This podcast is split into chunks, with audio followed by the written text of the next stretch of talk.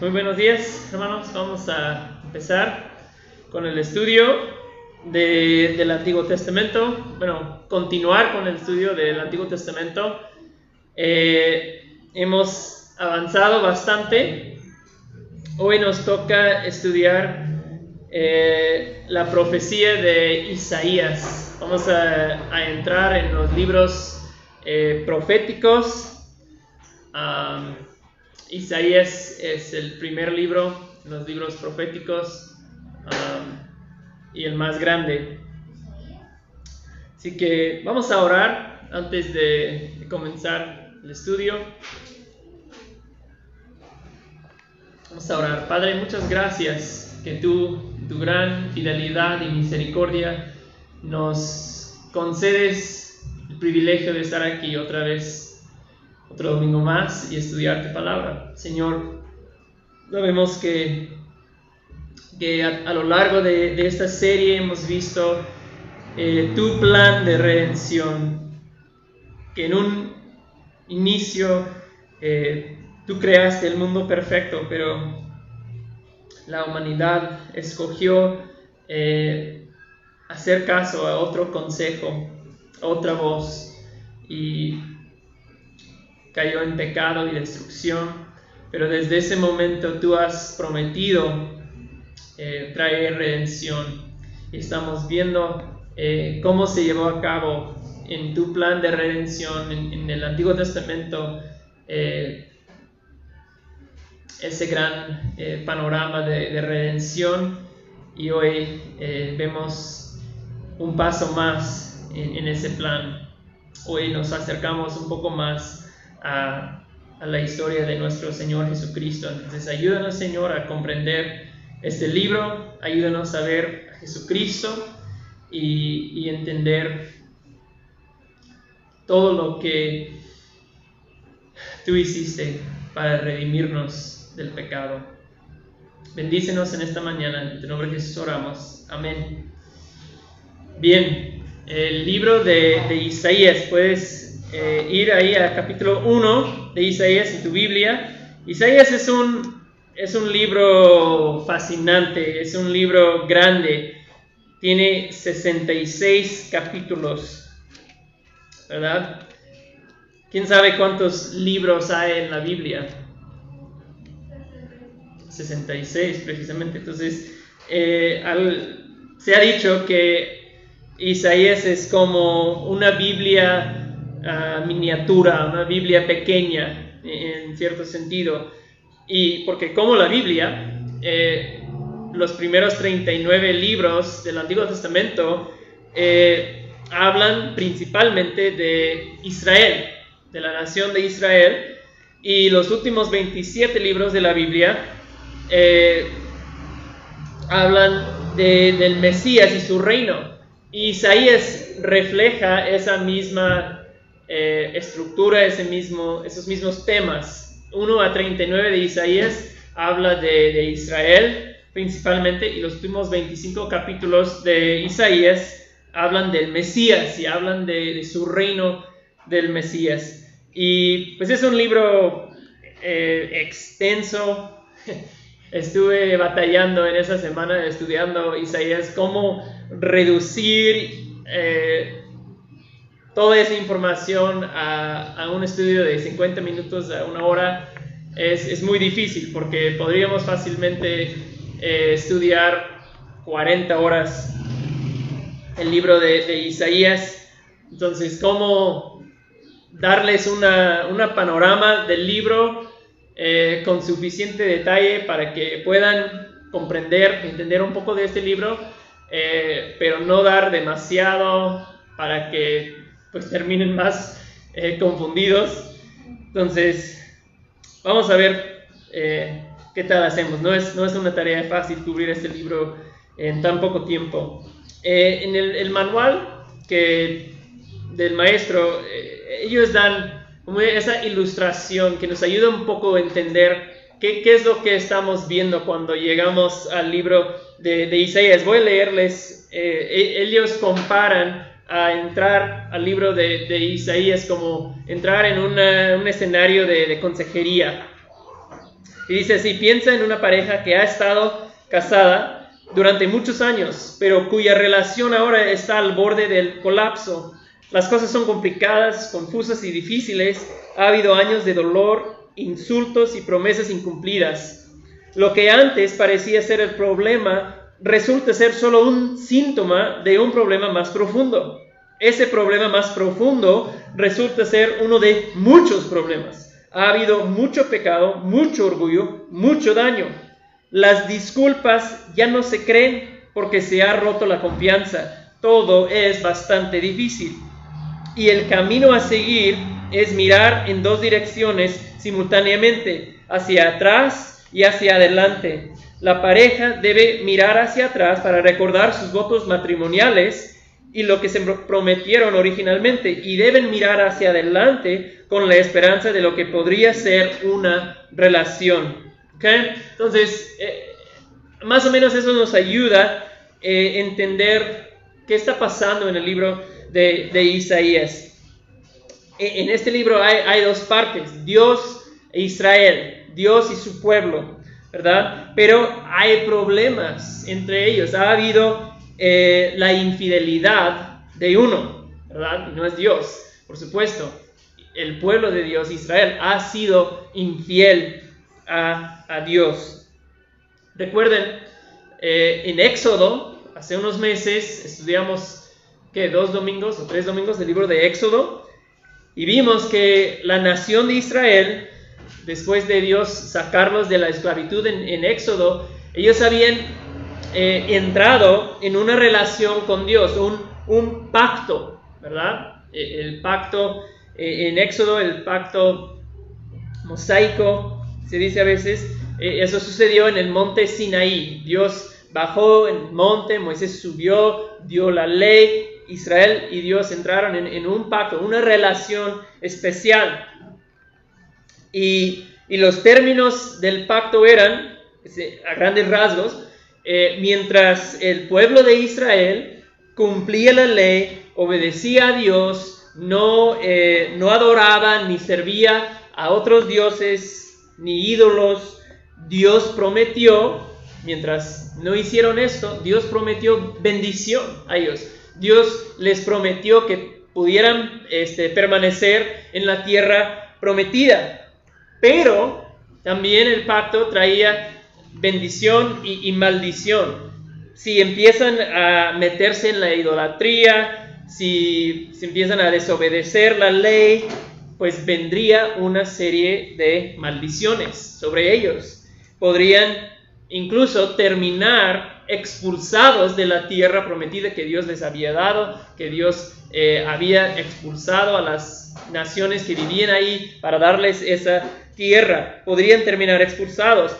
Bueno, sabemos qué pasa, ¿verdad? No pasa mucho tiempo y eh, el pueblo de Israel, después de entrar en ese pacto con Dios, eh, empieza a desobedecer, ¿verdad? Empiezan a servir ídolos. Es demasiado tentador para ellos los ídolos de las naciones que les, les rodean. Piensan que, pues, si, si Dios, si tener un Dios es bueno, a lo mejor tener varios nos va a ir mejor, ¿verdad? ¿Por qué no adorar también al Dios de, los eh, filisteos, de la cosecha, el Dios de la fertilidad, el Dios de la lluvia? Y tal vez si, si distribuimos nuestra adoración a muchos dioses, nos va a ir mejor. Y, y, cayeron en esa tentación de adorar a otros dioses y no confiar plenamente en el Dios del pacto, el Dios verdadero.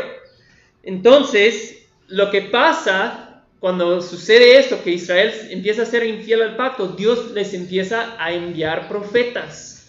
Y, es un acto de misericordia, es un acto de gracia, es un acto de, que demuestra la paciencia de Dios, que les empieza a mandar profetas a, su pueblo. Y la función de los profetas es advertir al pueblo de, de su pecado, llamarles la atención, oye, están mal, no están obedeciendo, no están cumpliendo eh, el pacto y, recordarles también de las consecuencias de persistir eh, en ese rumbo, de persistir en su rebelión e infidelidad.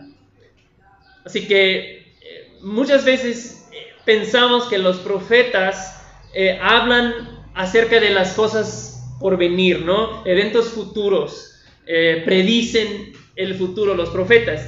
Y, y sí se encuentra eso en, los profetas, pero su función eh, no es su función principal predecir el futuro, ni es su mensaje principal acerca del, futuro. Eh, la tarea del profeta principalmente es anunciar y, predicar la palabra de Dios, ¿verdad? Eh, un, este, un erudito dice, los profetas son los portavoces de Dios que hablan su palabra a su pueblo y a medida que el pueblo se aparta de la lealtad al pacto, advierte al pueblo del pacto que se adhiera a los términos y estipulaciones del pacto. Entonces, esa es la función del, profeta principalmente. Es un vocero de Dios que habla la palabra de Dios al pueblo y advierte al pueblo de, así son ustedes, ah, eso es lo que Dios requiere de ustedes, vuelvan al pacto. Eh, la, fórmula del pacto que, se encuentra en varios lugares en el Antiguo Testamento que, Dios había establecido con ellos. E, ese es el pacto. Eh, eh, en términos generales, es eso. Yo seré su Dios, ustedes serán mi pueblo y habitaré o moraré en medio de ustedes. Desde el jardín de Edén, Dios no había morado en presencia de su pueblo debido a, al pecado. Pero una vez que Dios estableció un pacto con ellos, proveyó de, medio de sacrificios, de, una ley que permitiría que una vez más Dios habitaría en medio de su pueblo. Entonces eso es como la, la lema, vamos a decir, del pacto. Yo seré su Dios, ustedes serán mi pueblo y moraré entre ustedes. Pues esa promesa y todo lo que significa, para Israel está en peligro, está en juego debido a su persistente idolatría su, adoración eh, sincrética, es, es, el término eh, técnico. Sincretismo significa como mezclar dos religiones, ¿verdad? Sucedió mucho aquí en Oaxaca cuando los españoles vinieron, impusieron el catolicismo sobre los pueblos indígenas o las religiones que las, las personas tenían y, y, simplemente dijeron, bueno, si tenemos que ser católicos, agregamos también el catolicismo a lo que ya creemos y pueden operar los dos a la misma vez en nuestro ecosistema y religiosa y eso se llama sincretismo. Eso es lo que hizo el pueblo de, Israel. No dejaron completamente de, servir a Dios, pero agregaron otras religiones, otras formas de adoración a, a su adoración de Dios. Y Dios les había dicho, no tendrán otros dioses delante de mí, ¿verdad? Idolatría no se permite eh, con Dios, ¿verdad? Es exclusiva. Entonces, los profetas, esa es su, tarea, ¿no? Enseñar, recordar a la gente quién es Dios, qué es lo que Dios espera y, llamar al pueblo a, volver a una devoción sincera a Dios y a su ley. Entonces, hablan principalmente no del futuro, sino del contexto histórico presente en que ellos vivieron los profetas. Entonces eso como que nos ubica un poco en qué son los profetas, qué, podemos esperar en Isaías y los libros que, vienen. Entonces eh, vamos a ver una introducción a este libro de Isaías. Vayan a, capítulo 1 si, si, es que no están ahí. pero antes de, de ver eso, quisiera preguntarles, los que han leído Isaías o se acuerdan algo, tienen una parte de Isaías que se acuerdan o que, te gusta mucho de, Isaías, algo que, te acuerdas, eh, que siempre te ha llamado la atención en Isaías. ¿Alguien piensa en, una parte de Isaías en especial? Bueno, yo este, no recuerdo exactamente el, el capítulo. Ajá.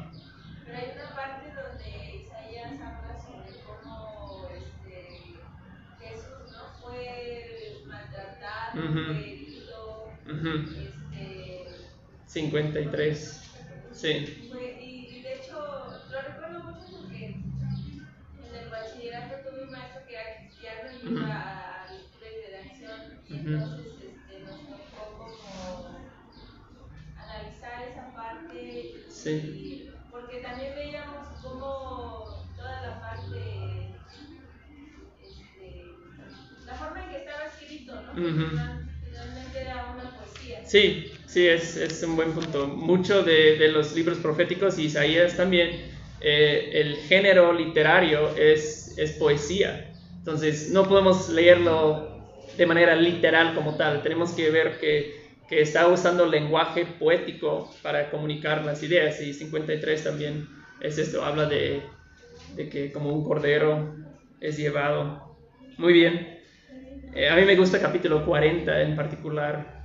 Eh, si, no, si no has leído capítulo 40 en un tiempo, eh, hoy en la tarde ponte a leer capítulo 40. Es, es impresionante porque viene, es, habla de la, la, gloria, la grandeza de Dios, Isaías en capítulo 40. Y imagino a un israelita escuchando a Isaías predicar ese mensaje sobre la grandeza de Dios, su superioridad sobre los ídolos y un israelita que ayer en la tarde como que medio a, a escondidas fue y hizo un sacrificio a un ídolo y ahora escucha a Isaías, un predicador, declara ese mensaje acerca de quién es Dios, cómo habrá sentido eh, al escuchar ese mensaje. Pero bueno, este, volviendo a la introducción, vamos a capítulo 1.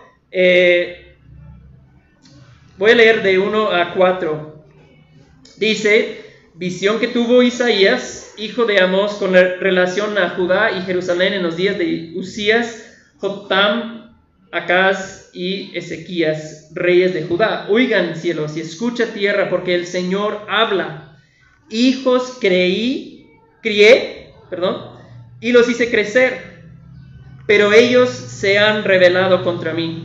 El buey conoce a su dueño y el asno el pesebre de su amo, pero Israel no conoce. Mi pueblo no tiene entendimiento. Hay nación pecadora, pueblo cargado de iniquidad, generación de malvados, hijos corrompidos, han abandonado al Señor, han despreciado al Santo de Israel y se han apartado de él. Entonces, eh, vemos en versículo 2 que empieza eh, el primer oráculo o, mensaje, oráculo significa como mensaje divino, eh, es un, mensaje que, se dirige interesantemente a toda la tierra. E, ese mensaje se declara a oídos de toda la tierra. Isaías está llamando a toda la tierra a poner atención y, ser testigo a lo que ha sucedido con el pueblo de Dios. Eh, y vemos que el contexto del versículo 1, que esa es una visión de Isaías, obviamente por eso es el libro de Isaías, porque es una visión que él recibe de parte de Dios. Y vemos que tendrá que ver con Judá, que, es el reino del sur. Judá es el reino del sur. Vimos eh, primera y segunda de Reyes la semana, la semana pasada, y después de Salomón, ¿verdad? El reino Israel se dividió en dos, el reino de Israel en el norte y Judá en el sur, que Isaías se dirige a, ese reino en particular, pero aplica a los dos eh, eh, realmente. Y, para ubicarnos, vimos los reyes de Israel la, semana pasada, primera y segunda de, reyes. Isaías habla, da, da sus profecías, su, su ministerio profético sucede en el tiempo de los reyes. O sea, aunque en nuestras Biblias llegamos a Reyes y luego después llegamos a Isaías, ocurren en, al mismo tiempo. Isaías trabaja en el tiempo de esos cuatro reyes que menciona aquí. Así que cuando estamos leyendo los reyes y cuando estamos leyendo Isaías, tenemos que entender que esto está sucediendo eh, al mismo tiempo. ¿Verdad? Eh, y algo que, notamos en, esos versículos que acabo de leer, 1 a 4, es que Isaías está mirando hacia atrás. ¿verdad? Isaías mira al pasado, no al presente ni al futuro, sino al pasado. Isaías recuerda el Pentateuco, recuerda el pacto que Dios hizo con, con su pueblo Y, se refiere al, Señor criando hijos del pueblo de Israel. Pero ¿qué dice de esos hijos que Dios ha criado? Lo han abandonado, ¿verdad? Se han rebelado contra mí, dice versículo 2. ¿Okay? Entonces, como mencionamos, esa es como una escena de, consejería matrimonial. Hay, dos partes y, los profetas vienen a ser como el árbitro entre Dios y, el pueblo. Son los voceros de Dios a, su pueblo, sus hijos, su esposa rebelde. La Biblia usa todas esas imágenes de hablar de, su pueblo. Pero como en, en un, cualquier relación rota que necesita consejería, el dolor de Dios al decir esas cosas es profundo. Dios le duele la situación, le duele que Israel no ha sido fiel al, al pacto, ha sido como una esposa infiel, dice eh, varias veces en, los profetas, ¿verdad? Dice que Israel ha sido como, eh, cometido adulterio, adorando a los ídolos, le compara a una ramera a veces.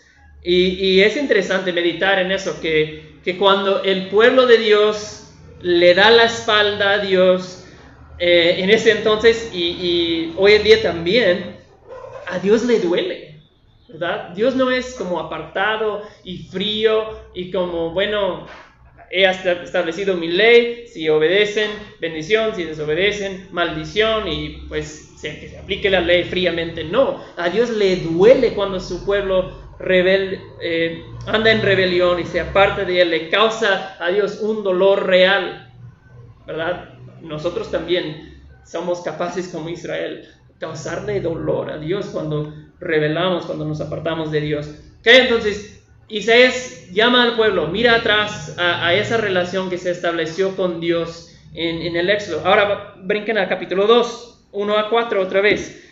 Vean a 1 a 4. Lo que vio Isaías, otra vez, hijo de Amos, con relación a Judá y Jerusalén, misma, mismo territorio. Acontecerá en los postreros días Ahora la visión no es hacia atrás, sino hacia adelante, al futuro. En los postreros días que el monte de la casa del Señor será establecido como la cabeza de los montes, se alzará sobre los collados y confluirán a él todas las naciones. Vendrán muchos pueblos y dirán, vengan, subamos al monte de la casa del Señor, a la casa de Dios de Jacob, para que nos enseñe acerca de sus caminos y andemos en sus sendas, porque de Sión saldrá la ley y de Jerusalén la palabra del Señor. Él juzgará entre las naciones y hará decisiones por muchos pueblos. Forjarán sus espadas en rejas de arado y sus lanzas en podaderas. No alzará nación espada, espada, no alzará espada nación contra nación, ni se adiestrarán más para la guerra. ¿Okay? Entonces, vemos nuevamente la visión acerca de Jerusalén pero, eh, y, en versículo 2, nuevamente empieza, pero esta vez con un oráculo de salvación, un oráculo de, esperanza. Hay una promesa aquí. El monte del Señor será establecido como la, más alta, ¿verdad? Jerusalén. Jerusalén siempre es como una, es, es la ciudad principal de, Israel, pero es, es como una imagen del pueblo de Dios cuando dice Jerusalén es, es el lugar de Dios, su pueblo de Dios. Entonces, eh, el pueblo de Dios y su lugar será exaltado, dice. Y, vemos que, ah, como dije, Isaías está viendo hacia adelante, adelante hacia el, futuro, un tiempo de esperanza. Jerusalén ha cambiado, el, pueblo de Dios ya no es lo que vimos en, en capítulo 1, ha, ha sucedido una transformación. Ahora la gente de toda la tierra fluye hacia Jerusalén, fluye hacia el, pueblo de Dios. Han forjado sus espadas en rejas de arado, sus lanzas en podaderas. Ya no hay guerra, ¿verdad? No, no se preparan más para la guerra. Ha habido una transformación. Entonces Isaías está viendo una realidad eh, futura, pero muy distinta y gloriosa. Entonces, es, son imágenes de, contraste total eh, que vemos ahí en 1 y 2. Y eso nos lleva a, creo que en tu, manual tienes principio 1, conocer la estructura. Esas dos imágenes nos llevan a, ver la estructura porque reflejan de alguna manera eh, la estructura de, Isaías. ¿Cómo está organizado este libro? ¿Cómo está organizado eh, Isaías como libro? Bueno, se divide en dos secciones, ya lo mencioné, ¿verdad? De 1 a 39 y de 40 a 66. Y, conocer la estructura, pues es importante y nos ayuda a leer, a leer cualquier libro de la Biblia, conocer la estructura, porque es como un mapa. Conocer la estructura es como tener un, mapa. Eh, te ayuda a, ubicarte donde quiera que estés en, el libro, ¿verdad? Puede que te volteas y dices, híjole, no entiendo todo lo que estoy viendo, pero si me puedo ubicar en el mapa, por lo menos entiendo más o menos lo que está sucediendo en esta sección del libro. Entonces, eh, la estructura nos ayuda en ese sentido. Entonces, 1 eh, a 39, a grandes rasgos, habla de, juicio.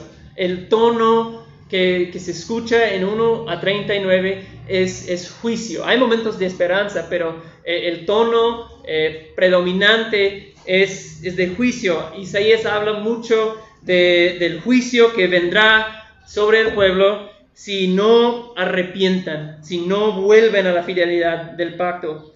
Y, les advierte una y otra vez de lo que vendrá y lo hace a través de, muchos oráculos o mensajes de, juicio sobre Jerusalén y también sobre las demás naciones. Entonces, eh, otro tema que vemos en 1 a 39 es eh, la invasión inminente de, Asiria.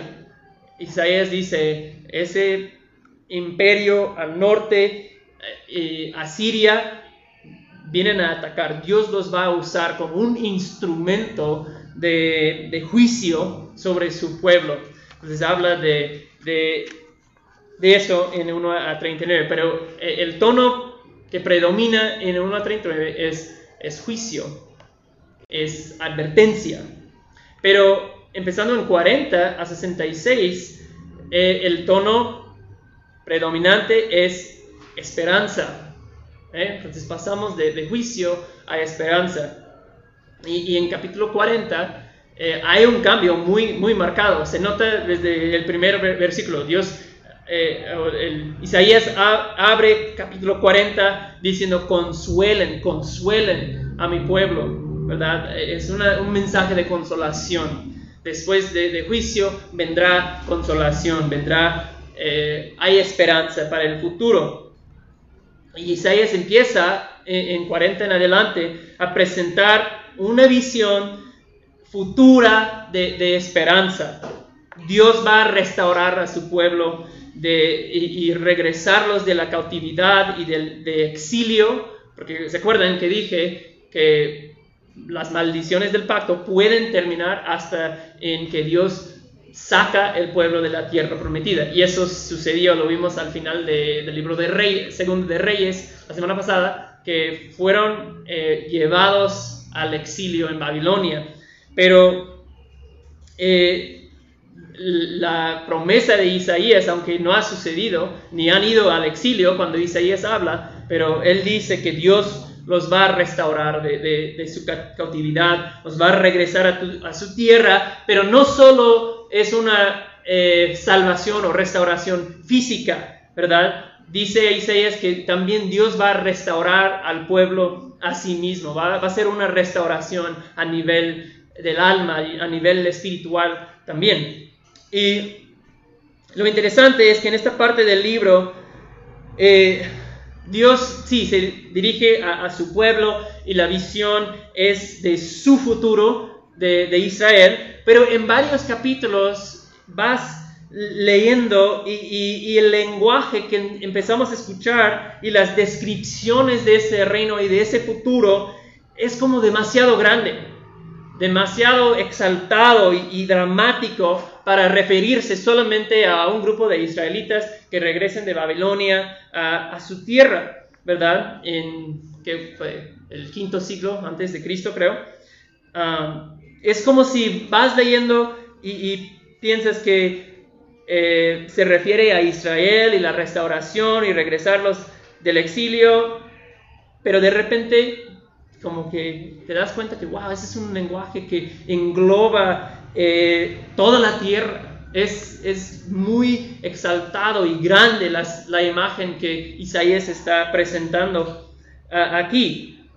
Entonces, Isaías, e, eso nos ayuda a entender que hay como eh, varios horizontes de cumplimiento muchas veces en la profecía. Hay, a veces hay un cumplimiento eh, actual que va a suceder en, en, la temporada en que el profeta habla. Hay un cumplimiento eh, con Jesús, en, la primera venida, de Jesús, cuando Él vino, y se encarnó, vivió, murió. La mayoría del cumplimiento es ahí, pero a veces hay un cumplimiento a un futuro que ni nosotros hemos llegado ahí todavía.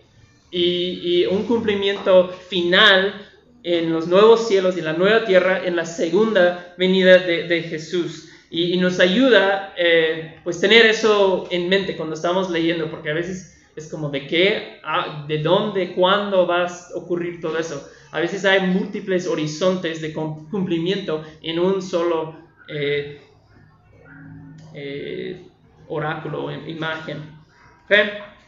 Entonces, eh, Isaías habla no solo de, un Jerusalén, de un pueblo de Dios, de judíos étnicos, sino también de, un pueblo, de un Jerusalén que se compone de, un pueblo de todas partes de la, tierra, del mundo, que está unido en Dios, unido a Dios y en Dios.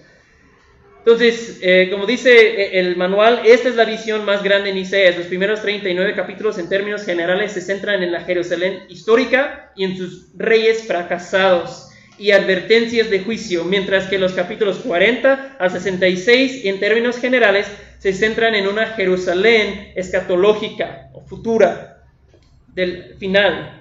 Y en otro personaje también que, que empezamos a escuchar de otro personaje en esos últimos eh, eh, que son 26 capítulos, eh, que a primera vista no parece rey, dice, pero de hecho lo es.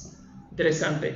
Entonces, a través de, esos 66 capítulos, un cambio dramático sucede a, a, Jerusalén en esa profecía de Isaías. En capítulo 1, Dios le dice a Jerusalén, no lo leímos, pero en versículo 21, eh, se refiere a Jerusalén como una ramera, ¿verdad? Dice, ¿cómo te has convertido en ramera, oh ciudad fiel? Dios habla con palabras fuertes a, su pueblo. Pero al final del libro, eh, Dios anticipa eh, su presentación de Jerusalén como una esposa en quien el Señor se gozará, dice en 62, 4 y 5. Entonces, eh, Jerusalén, el pueblo de Dios, pasa de, ser una prostituta a ser una novia, de ramera a novia en, el libro de, Isaías. Entonces, en ese sentido, Isaías se trata de la salvación que Dios obra a favor de su pueblo, aunque es un pueblo infiel. ¿verdad? Entonces, conocer la estructura, ese es el eh, primer principio. El segundo principio, estar alerta para los temas recurrentes y amplios. No vamos a ver eh, todos esos temas. Eh, el orgullo, no vamos a buscar esos textos. Tú tienes esos puntos en tu manual, ¿no? El orgullo. Perdón para los que no tienen manual. Quería hacer unas diapositivas, pero estuve afuera toda la semana y no me dio tiempo. Así que, perdón. Eh, entonces, el orgullo. Básicamente, e, es un tema que ocurre mucho en el libro de Isaías. Son, es una característica del pueblo en pecado, apartado de Dios. Isaías advierte ah, contra el orgullo y la incredulidad del pueblo. El, problema es que eh, Israel piensa en su orgullo no, es que somos el pueblo escogido de Dios. Nada nos va a pasar. Dios nos ha escogido. Dios ha hecho promesas a nosotros y estamos cumpliendo el, pacto.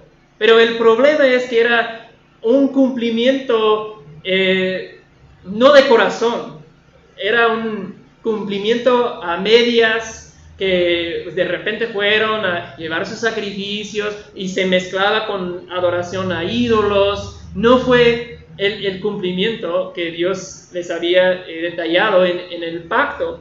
Entonces, pero se consolaban con eso, ¿verdad? Bueno, estamos yendo al templo, haciendo los sacrificios, más o menos estamos haciendo lo que Dios pidió de nosotros, entonces tenían ese orgullo y confianza de que pues somos el pueblo de Dios, ¿cómo nos va a pasar nada? Esos profetas que vienen y nos hablan de juicio y de todos esos males que nos pueden pasar, pues olvídalos, ve, lee los profetas.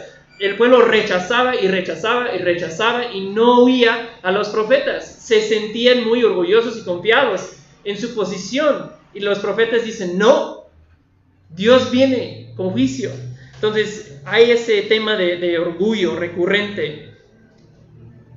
Eh, la confianza, pues, e, es parte del mismo. Eh, Isaías llama a la gente a confiar en Dios solamente. Y, el problema era que Israel, ante las amenazas de los imperios grandes que estaban fortaleciéndose, conquistando a muchas naciones, Israel hizo alianzas políticas con naciones alrededor y se, tenían confianza en esas alianzas militares y políticas y dijeron, bueno, pues, estamos protegidos porque pues hemos hecho esas alianzas estratégicas y no nos va a pasar nada. Y era una muestra de su falta de confianza en Dios. Debían confiar plenamente en Dios. Eh, no vamos a verlo, pero en, creo que es 35 a 39 la historia de Ezequías, del rey Ezequías, que viene el rey de Asiria y, él correctamente se humilla delante de Dios, pide la ayuda de Dios y Dios interviene y, se muere buena parte de, su ejército de, ¿cómo se llama? Sennacherib, Sennacherib, algo así. Este, y regresa eh, humillado a su tierra. Pero a ese tema de la, confianza. Vamos al punto 3. Dios como el, santo. Ese es un tema eh, también fuerte. Vayan a capítulo 6. Capítulo 6 de Isaías, uno de los eh, pasajes más famosos, famosos en Isaías, ah, porque es hasta llegar a capítulo 6 que Isaías narra eh, la historia de su propio llamamiento, cuando Dios le llamó a ser eh, profeta. ¿Están ahí? Este, ¿Alguien que lea 1 a 3 de 6?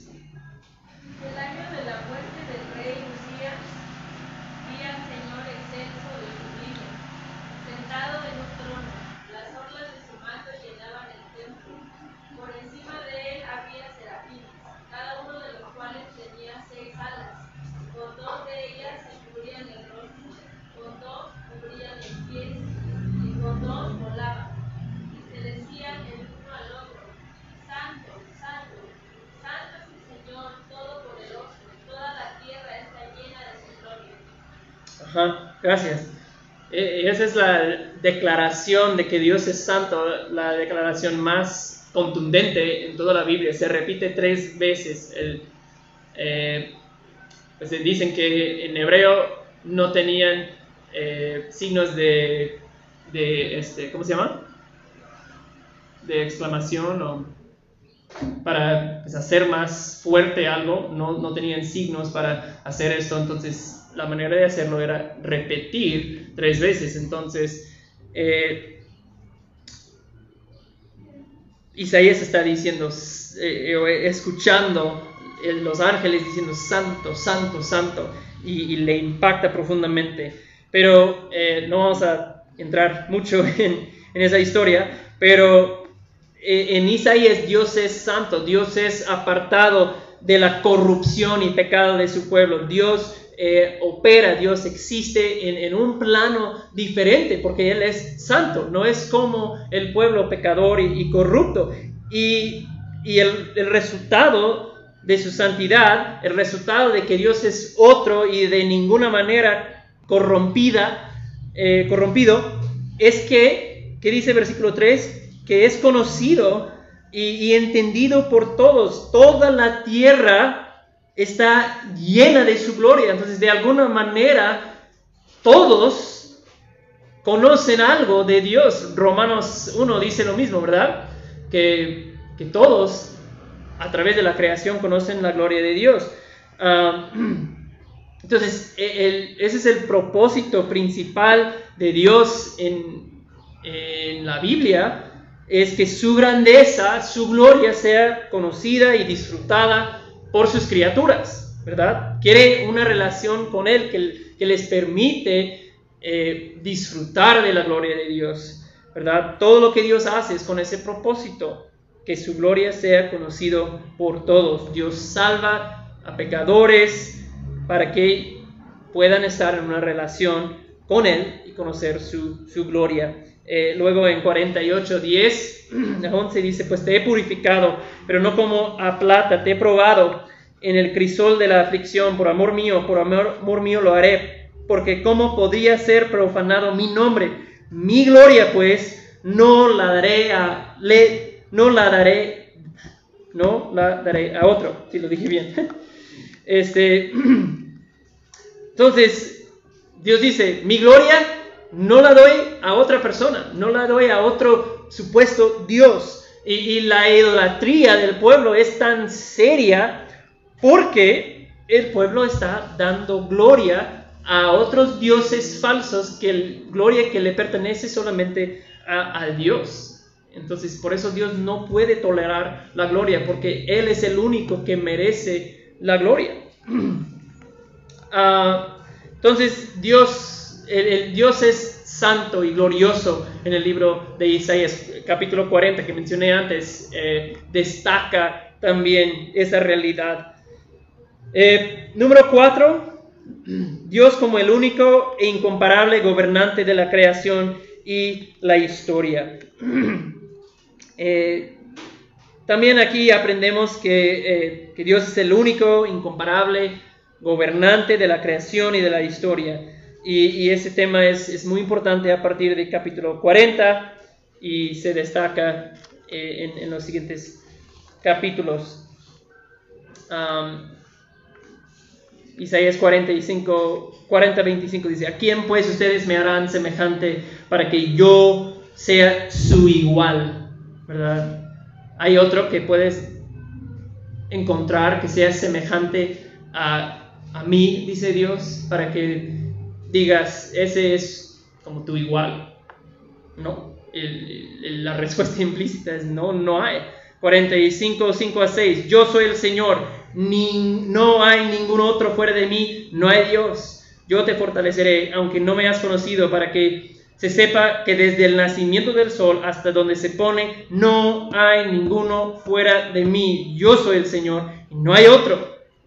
Él es el único eh, gobernante, el único autoridad de, toda la tierra. Isaías 45, 21b a 22, ¿quién hizo huir desde el principio? Lo tiene dicho desde entonces, sino yo Jehová. No hay más Dios que yo, Dios justo y salvador, ningún otro fuera de mí. Miren a mí y sean salvos todos los términos de la tierra, porque yo soy Dios y no hay otro. ¿Sí? 5. Dios como el único redentor, ¿verdad? El único que puede redimir a, Israel de su cautiverio y de su pecado es Dios. Isaías 45:5 dice, porque tu marido es tu hacedor, Jehová de los ejércitos es tu nombre y tu redentor. El santo de Israel, Dios de toda la tierra, será llamado. Y vamos a ver en un momento como Dios dice todas esas cosas de sí mismo, esos son temas acerca de Dios que son muy fuertes en el libro de Isaías y los autores del Nuevo Testamento vamos a ver que ellos ocupan esos mismos versículos para describir a Jesús. Muy, interesante. Eh, también eh, con el tema del único redentor, 54.8, con un poco de ira, escondí de mi rostro, escondí mi rostro de ti por un momento pero con misericordia eterna tendré compasión de ti, dijo Jehová tu redentor.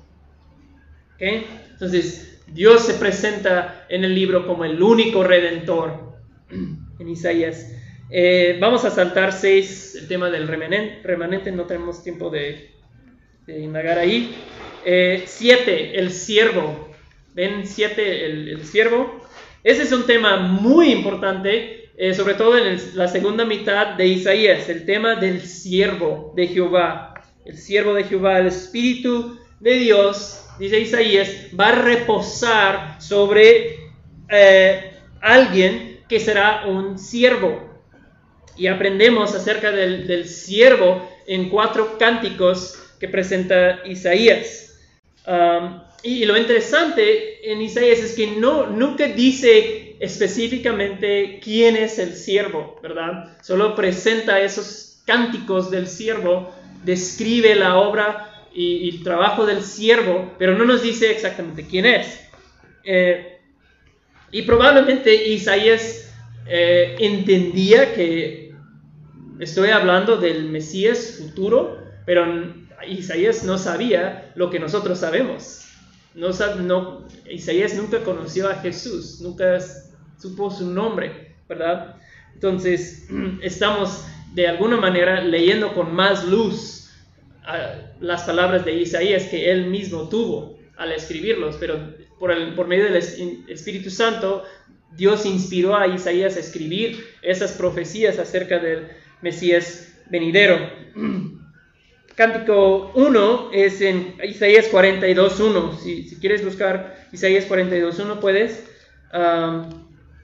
Yo lo leo para por cuestiones del tiempo. Dice, he aquí mi siervo, quien yo sostengo, mi escogido, en quien mi alma se complace, he puesto sobre él mi espíritu. ¿Eh? Entonces entendemos que eso es algo importante, porque Dios dice, he puesto sobre él mi espíritu. Él traerá justicia a las naciones. Ese es versículo 1 de, de 42. Entonces, e, es una obra impresionante que va a llevar a cabo el siervo. Traerá justicia a las naciones. ¿verdad? ¿Quién ha podido hacer eso? Pues nadie. Pero el siervo de Jehová lo va a hacer. ¿verdad? ¿Quién, quién más que un rey puede hacer algo semejante? Ah, si van al, al cántico 4, vamos a leer ahí 52, Isaías 52. Hay cuatro cánticos del siervo, no tenemos tiempo de, de verlos todos. 52. Este, de 13 a 15. Esto es justo antes del capítulo que mencionó Raquel, ¿verdad? Estamos unos versículos antes. Dice, oigan esto, mi siervo prosperará, será enaltecido, levantado y en gran manera exaltado de la manera que muchos se asombrarán, muchos se asombraron de ti, pueblo mío. Así fue desfigurada su apariencia, más que la de cualquier hombre, su aspecto más de los hijos de los hombres. Ciertamente él asombrará a muchas naciones, los reyes cerrarán la boca ante él, porque lo que no les habían contado verán, y lo que no habían oído entenderán. Y luego viene capítulo 53 eh, que es como la, la imagen, el capítulo que nos da más claridad sobre la obra del Mesías, la obra salvadora del Mesías en todo el Antiguo Testamento, ¿verdad? Y al final de 53, versículo 12, eh, vemos que este siervo de Jehová va a llevar los pecados de, de, muchas personas, ¿verdad? Es uno de los versículos más importantes del libro de Isaías con los transgresores fue contado, llevó el pecado de muchos e intercedió por los transgresores. ¿verdad? Eso será la, obra de, ese siervo. pues podríamos tomar mucho más tiempo ahí, pero se nos acaba el tiempo. Eh, hay el tema del de, el conquistador. pues unos capítulos más adelante, después de 53, aprendemos que el Espíritu de Dios va a reposar no solo sobre eso que es el, siervo sufriente, sino sobre uno que es también conquistador. ¿no? Entonces nos preguntamos, ¿podría ser la misma persona o es el siervo sufriente uno y el conquistador otro? Ah, hay cuatro cánticos también del conquistador. Rápidamente vemos el, primero, 59. 59, 15 a 21. Dice, si falta la verdad y el que se aparte del mal es hecho presa, lo vio el Señor y desagradó a sus ojos que no hubiera derecho. Vio que no había nadie y se asombró que no hubiera quien intercediera. Entonces su brazo le trajo salvación y su justicia lo sostuvo. Y se puso la justicia como coraza y el casco de salvación en su cabeza como vestidura, se puso ropas de venganza, se envolvió de celo como un manto, conforme a los hechos, así él pagará furor para sus adversarios, justo pago para sus enemigos. A las islas dará su pago y temerán desde el occidente el nombre del Señor y desde el nacimiento del sol su gloria, porque Él vendrá como torrente impetuoso que el viento del Señor impulsa y vendrá un redentoración y a los que se apartan de Él se aparten de la transgresión en Jacob, declara el Señor. Entonces vemos esa imagen de uno que viene a conquistar, viene a triunfar sobre sus enemigos, va a hacerles, hacer que paguen, ¿verdad? Lo que es justo. Viene venganza, menciona eso. ¿Ok?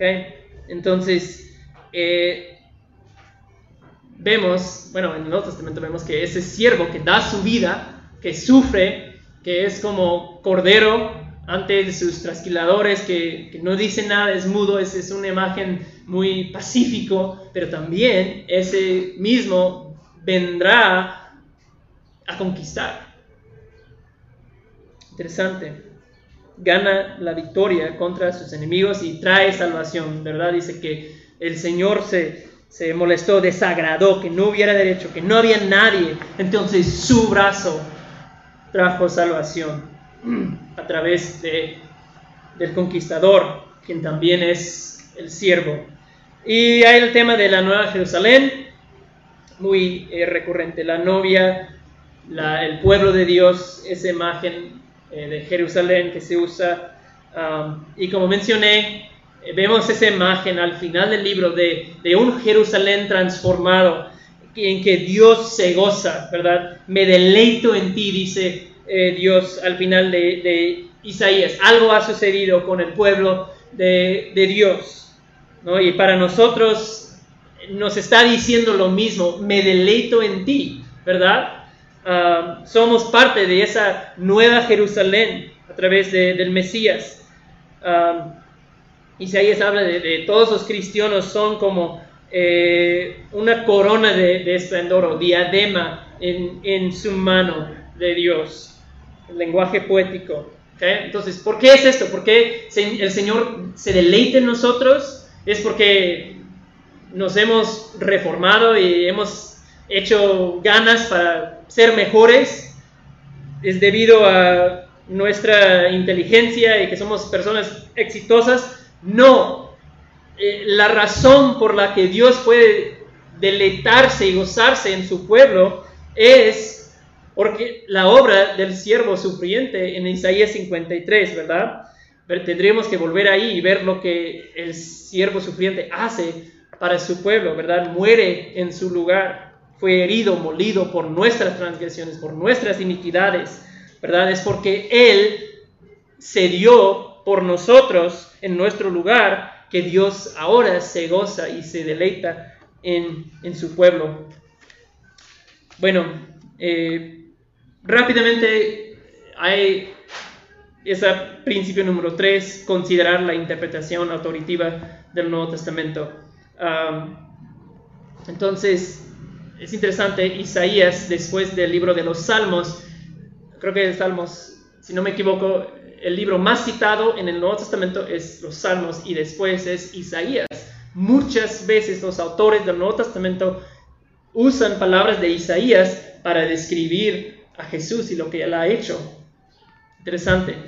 Um, entonces Isaías estuvo hablando de Jesús, aunque no lo conoció por, nombre.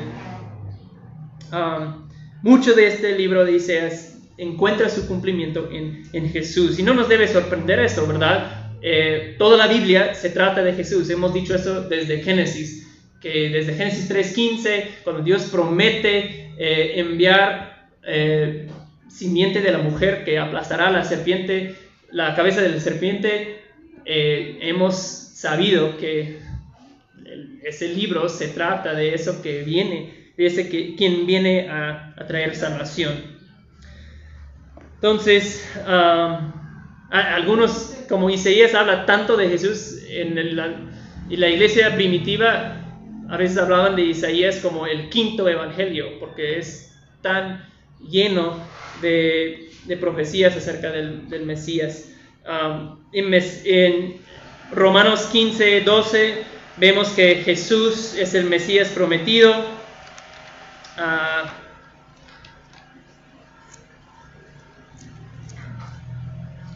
estamos? Romanos 15, 12 dice, ah, y a su vez Isaías dice, retoñará la raíz de Isaí, el que se levanta a regir a los gentiles.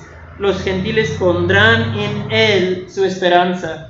¿verdad? Y, antes Pablo estuvo diciendo, versículo 8, les digo que Cristo se hizo servidor de la circuncisión. Y luego, para describir la obra de Cristo y convencerles que no ese es el Mesías que sí hemos estado esperando, cita palabras de Isaías y dice, mire cómo Jesús cumplió perfectamente lo que Jesús, eh, mire cómo Jesús cumple perfectamente lo que dijo Isaías, ¿verdad? Y eh, entonces esos temas recurrentes que acabamos de ver, Jesús eh, se le aplica a Jesús esas mismas características. Jesús es el santo en Juan 39 a 41. Eh, Jesús es el redentor prometido en Lucas 3, 4 y 6, ¿verdad? Eh, vimos que Dios es el único redentor, ¿verdad? Su redentor, dijo Dios a su pueblo. Bueno, ¿quién es ese redentor? Es Jesús. Eh, como siervo sufriente. Vayan a Mateo 12, vamos a, checar ese texto. Mateo 12, ya casi terminamos. Mateo 12, 17. Muy interesante. Ah,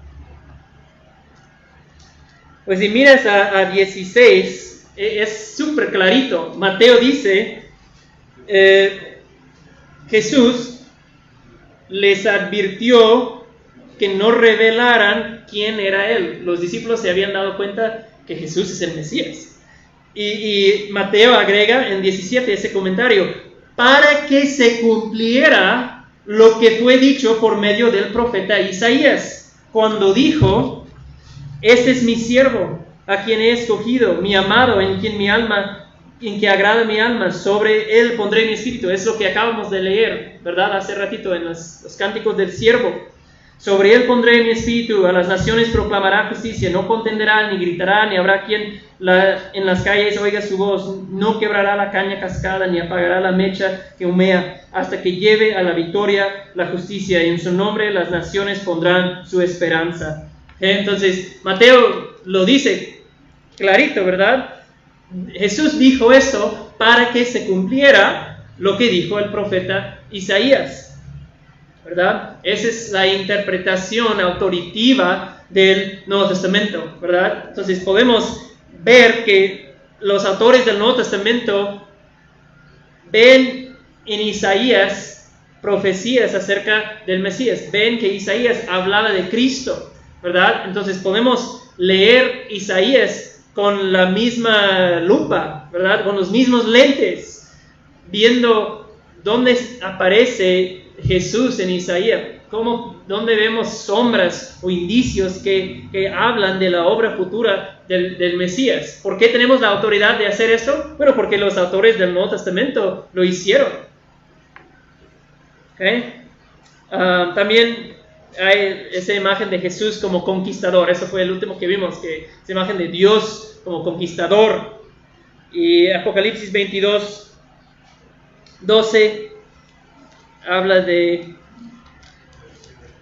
de que al final va a triunfar sobre sus enemigos. 22, 12. Por tanto, yo vengo pronto, mi recompensa está conmigo. ¿Se acuerdan de ese texto que acabamos de leer que dice que Él pagará justamente a sus enemigos? Viene con su recompensa para recompensar a cada uno según su obra. Entonces, ¿quién viene otra vez con su recompensa? Pues el Nuevo Testamento dice que Jesús es quien viene otra vez con su recompensa. Él es el, el conquistador.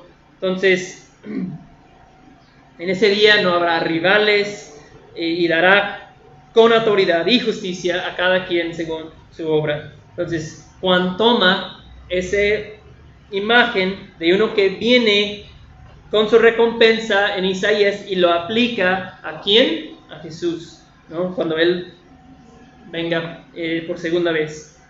Entonces, eh, y ahí también vemos los múltiples horizontes de cumplimiento que mencioné, ¿verdad?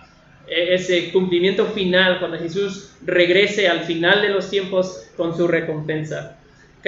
Entonces, concluimos. Vemos eh, en el profeta Isaías que él predicó a una nación pecadora, un pueblo quien había caído profundamente en iniquidad, en idolatría, se había apartado del Señor, Isaías, su trabajo es advertirles del juicio que vendrá sobre los que persisten en arrogancia, persisten en rebeldía y en pecado, pero Isaías siempre extiende la posibilidad, siempre extiende eh, esperanza para los que apartan de su pecado y vuelven eh, al pacto y confían en el Santo de Israel. Entonces Isaías proclama una y otra vez que Dios reina, Dios, hay salvación en él para los que eh, son leales al pacto, los que confían en él.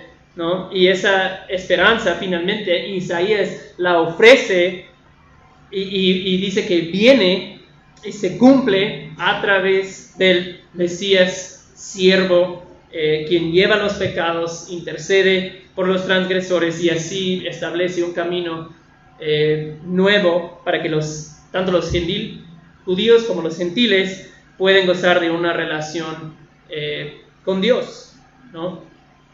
En un lugar glorioso que Isaías describe también, ¿verdad? Un comentarista dice esto, esta visión gloriosa de Isaías ha empezado a cumplirse en Jesucristo y llegará a su consumación cuando Él regrese a esta tierra como rey conquistador. Entonces nosotros hoy que creemos en Jesucristo, que, que, hemos puesto nuestra fe en Él, hemos sido unidos a Cristo, estamos experimentando los inicios de la visión gloriosa, de la, la gloriosa esperanza de Isaías. Estamos nosotros experimentando los inicios de, de esa visión de esperanza que vemos en el libro de Isaías y pues experimentaremos eh, su cumplimiento en un futuro glorioso que también menciona Isaías. Así que espero eh, no haberles confundido más acerca de este libro. Es muy largo y muy extenso y saltamos muchas cosas, pero tal vez eso nos ayuda a tener una, un panorama, ¿verdad?, de, de, de qué se trata Isaías y qué es lo más importante de este libro. Gracias, hermanos, y un descanso de 15 minutos.